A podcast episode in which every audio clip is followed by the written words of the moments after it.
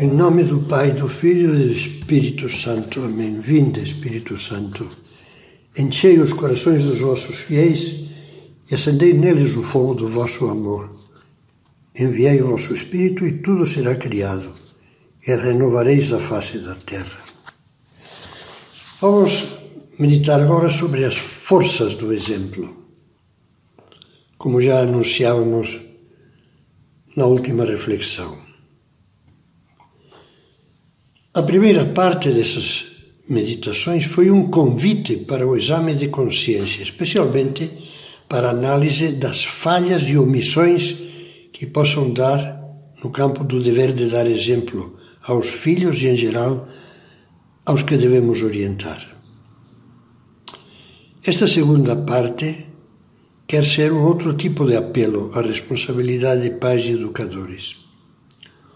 Uma batida na porta da consciência, da inteligência e da vontade de muitos cristãos que têm boas intenções e bom coração, mas que não conseguem dar um exemplo eficaz e se sentem fracassados. Procuraremos ver que esse fracasso acontece quase sempre porque lhes falta o brilho da luz, o sabor do sal e a força do fermento. Por isso, o exemplo que desejariam dar tem a fraqueza de um remédio vencido, que já não possui a força, a virtude do princípio ativo que deveria curar ou fortalecer. E quais são essas forças? Forças do exemplo. Vou resumi-las em duas, inspirando-me na expressão utilizada por São João Paulo II na sua famosa encíclica O Esplendor da Verdade e vou dizer que essas forças são o esplendor da verdade e o esplendor da virtude. A cada um desses esplendores dedicaremos meditações especiais. Um pouco mais ao primeiro e mais brevemente ao segundo. Parece-me necessário incluir nesses pontos algumas digressões doutrinárias relativamente extensas, que não creio que nos afastem do tema, pois, pelo contrário, nos podem levar a enxergar melhor e superar a miopia, enxergar melhor esse, o valor dessas exigências do bom exemplo. Pense que na raiz dos nossos comportamentos e atitudes estão sempre convicções, ideias, filosofias de vida, influências nem sempre conscientes de certos modos de pensar. Por isso, julgo que não perderemos o tempo dedicando algumas reflexões a ideias e a ideologias que são de uma candente atualidade e que influenciam muito a juventude. Primeiro vou falar do que eu chamo névoas que matam. E começarei lembrando um episódio real. Eu me encontrava há alguns anos numa reunião de trabalho em Roma quando uma manhã recebemos uma notícia chocante. Um acidente causara a morte de um excelente colega, um sacerdote inglês chamado Philip. Estando na Irlanda durante os dias de formação mais intensa, essa formação permanente de que todos os padres precisam, Father Philip aproveitou um intervalo de descanso para dar com um companheiro de curso um passeio, um passeio pelo campo contíguo à casa, um pasto verde ondulado típico das terras da Irlanda. Inopinadamente baixou uma névoa que se foi adensando, de modo que os dois colegas mal conseguiam ver-se um ao outro, embora continuassem a conversar. Devagar, confiando que, em que conheciam o terreno, foram dando a volta para regressar, mas num dado momento, aquele colega percebeu que Father, Father Philip não respondia. Estranhou. Chamou por ele várias vezes. Silêncio. Correu, correu o mais que pôde naquela escuridão para pedir ajuda e acabaram, entre vários, por encontrá-lo. Tinha escorregado sem perceber e despencaram num barranco escarpado que a névoa lhe tinha ocultado o encontraram já morto. Deus sabe que era a hora de tomá-lo para sempre nos seus braços. Eu lembrei-me do, do bom padre Philip pensando que se a neblina já causou muitas mortes físicas, causa ainda mais mortes espirituais. O mundo atual anda confuso, mais do que a neblina. A verdade e os valores estão ocultos aos olhos de muitos, como se uma cerração forte os envolvesse. Tudo parece difuso, impreciso, discutível, sem contornos claros, claros. Há verdades mutiladas que andam de braço dado com erros meio cristianismo, meio espiritismo, meio esoterismo, meio hinduísmo, meio ateísmo. Há valores morais transtornados que deixam esbatidas e cada vez menos perceptíveis as fronteiras entre o bem e o mal. A família ainda é um valor e o casamento? E a fidelidade? E que dizer da ética nos negócios e na política? E no terreno religioso, continuam válidas a missa e a confissão e as verdades que destes séculos e séculos foram aprendidas pelos católicos? Porventura o catecismo não está ultrapassado quando declara que o pecado carnal contra a natureza é um dos pecados que brada aos céus.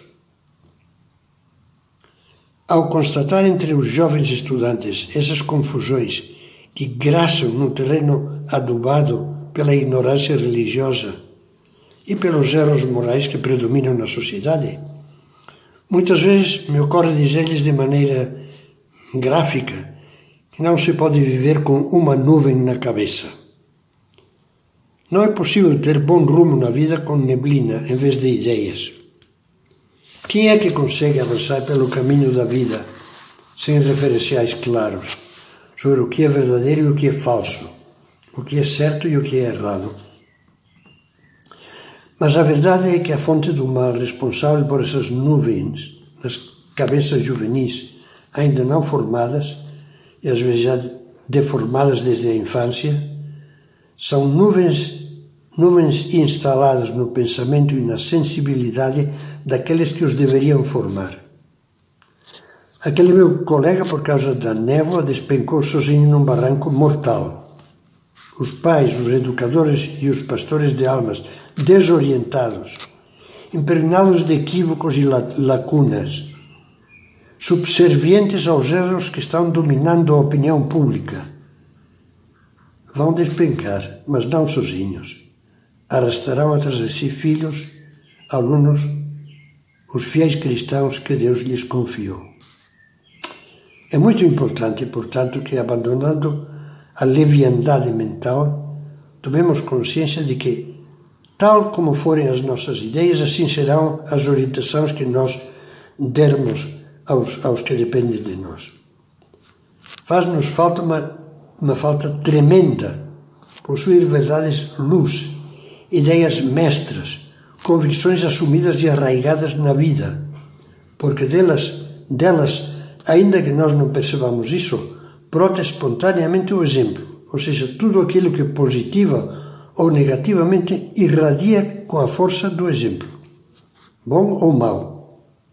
O que dizemos, o que fazemos, o nosso modo de reagir perante fatos, notícias, artigos de jornal, ideias novas, o que aconselhamos aos filhos sobre seus problemas, o que nos guia nas crises familiares, e é também das nossas convicções que brotam que louvamos, o que escolhemos, o que nunca largaremos porque o julgamos prioritário e aquilo que descuidamos sem remorso, porque achamos que não tem importância. Tudo isso se traduz diariamente, através de cada gesto, de cada expressão do jeito, do rosto, de cada trejeito, de cada comentário, atitude, irritação ou alegria se traduz em bom ou mau exemplo. Convençamos-nos, pois, de que o bom exemplo está vinculado, muito mais do que imaginamos, ao fato de que o esplendor da verdade ilumine a nossa mente e o nosso coração. Comecemos por abrir o Evangelho e focalizar uma mulher perdida no nevoeiro da vida, a samaritana. Jesus havia chegado ao poço de Jacó, junto do qual ele se tinha sentado no meio-dia tórrido. Fatigado pelo caminho e com muita sede, pede-lhe de beber e ela recusa. A cena é tão rica de detalhes e sugestões que já é o assunto para livros inteiros. Aqui apenas focalizaremos uns retalhos da conversa. O Evangelho mostra-nos que a Samaritana, mostra-nos a Samaritana como uma mulher vivida. Nada a deteve na procura da felicidade. Jesus lhe diz: Tiveste cinco maridos e os que agora tens não é teu. O Evangelho a apresenta como, ao mesmo tempo, como uma pessoa amargurada e frustrada, minada pelo vazio interior que começa a abrir uma frestinha da alma à esperança que Jesus lhe oferece. Se conhecesses o dom de Deus, e quem é que te diz dá-me de beber, tu lhe pedirias, ele te daria água viva. Quem beber da água que eu lhe, lhe darei, nunca mais terá sede. Pouco a pouco, com afeto e paciência, Jesus vai descerrando os ferrolhos que trancavam aquela pobre alma e a ajuda a perceber que, no fundo, tinha uma infinita necessidade de Deus. Se conhecesses o dom de Deus. Vós, dizia Jesus, os samaritanos, adorais o que não conheceis. E acabará, enfim, rasgando diante dela o horizonte, o horizonte maravilhoso das almas que conhecem a Deus e por isso se tornam verdadeiros adoradores, que mudam de vida que servem a Deus em espírito e em verdade, sinceramente. A mulher, profundamente emocionada, feliz, corre a comunicar a sua alegre descoberta aos parentes e vizinhos. Muitos samaritanos daquela cidade, diz o Evangelho, acreditaram em Jesus por causa da alegria da mulher. Se nós soubéssemos escutar, perceberíamos também que Cristo continua a nos dizer: se conhecesses o dom de Deus. Experimentarias um estremecimento na alma, na alma ao ouvir de novo o som irresistível das suas palavras. Eu sou a verdade. Eu sou a luz do mundo.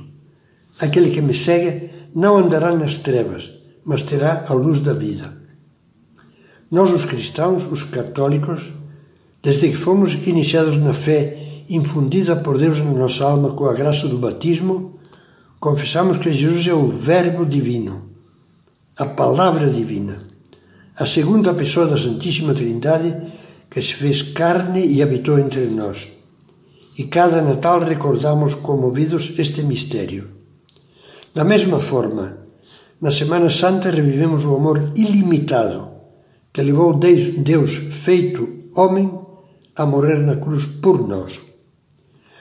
Quando rezamos as invocações tradicionais diante do Santíssimo Sacramento, dizemos: Bendito seja Jesus Cristo, verdadeiro Deus e verdadeiro homem.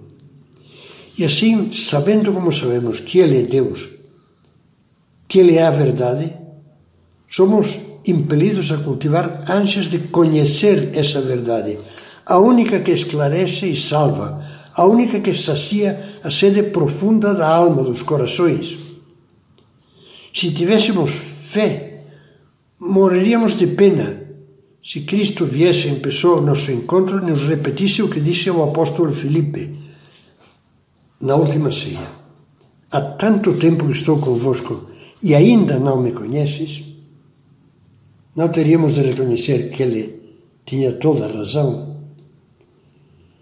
É justamente esse nosso desconhecimento, essa nossa ignorância essa nossa despreocupação pela formação doutrinal, o que nos torna incapazes de projetar sobre os outros com segurança e clareza a luz de Cristo e de guiá-los por essa luz. E assim ficamos sendo cegos que guiam outros cegos, como diz Cristo. Você gostaria que os seus filhos se queixassem algum dia diante de Deus de que na vida deles, deles aconteceu isso.